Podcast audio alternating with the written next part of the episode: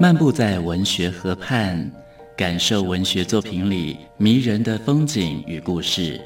阅读原本是一件孤独的事，可是当我们讨论一起读过的书，这个过程就足以形成最美好的陪伴，也让局促的心灵有了转身的惊喜。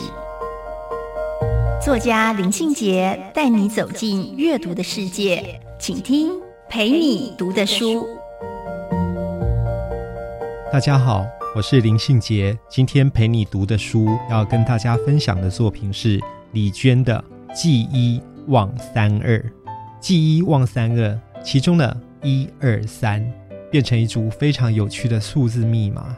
李娟这一个作家非常特别，她一九七九年生于新疆，写作的内容大部分是以新疆的生活为主。她的童年跟少女时代。不断的在四川、新疆两地来回迁徙。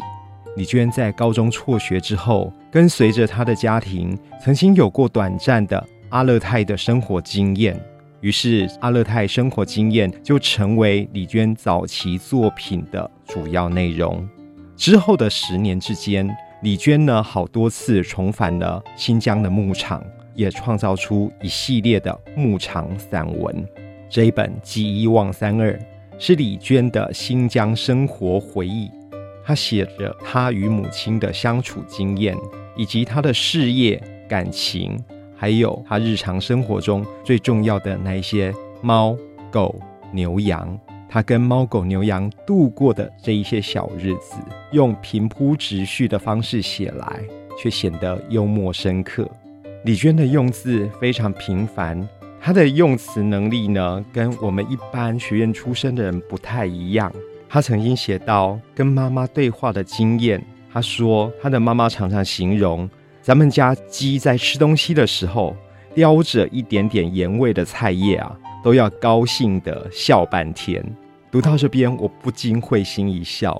我们怎么可以想象得到鸡是会笑的呢？但是李娟就很敏锐地捕捉到她跟妈妈对于这一些动物的感情经验。至于呢，讲到他们家的猫的时候呢，李娟说他们家的猫喜欢待在妈妈的头顶上，一逮到机会就爬上去，躺得稳稳当当的，以为自己是个帽子。那时李娟的妈妈在阿克哈拉开杂货店。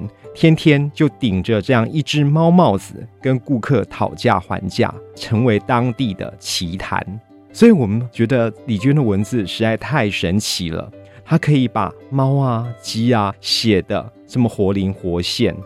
李娟写她外婆的时候说：“小时候，我外婆为了省下每年过年时的压岁钱，我家都不过年。”所以呢，李娟的童年就这么过着没有压岁钱，也没有年节气氛的那样的年。至于呢，写到妈妈的对话的时候呢，她说：“我和我妈绝交了。怎么说呢？我妈这人啊，交个朋友还是蛮不错的。做母女实在是太艰难。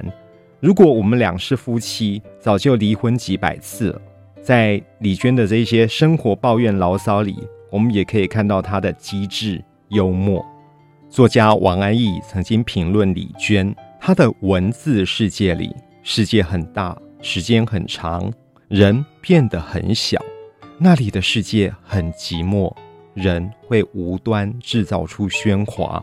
阿勒泰是台湾的三倍土地还要多的面积，可是人口数量却不到台湾的三十分之一。李娟说：“我在这里写作、生活，文字很难不沾染这一种深沉的荒凉氛围。但是，只有对走马看花的外人来说，荒凉是不可忍受的，荒凉令人悲哀而退避。可是，对于李娟这一种生于此、长于此的人来说，荒凉却可以滋养豪情，荒凉也可以放大欢乐。一旦习惯了荒凉，”就有可能习惯生命往后的一切际遇。我觉得这就是李娟在新疆过日子的方式，也是她生活的智慧。今天陪你读的书，跟大家分享的作品是李娟的《记一忘三二》。陪你读的书，带您感受生活的美好之地。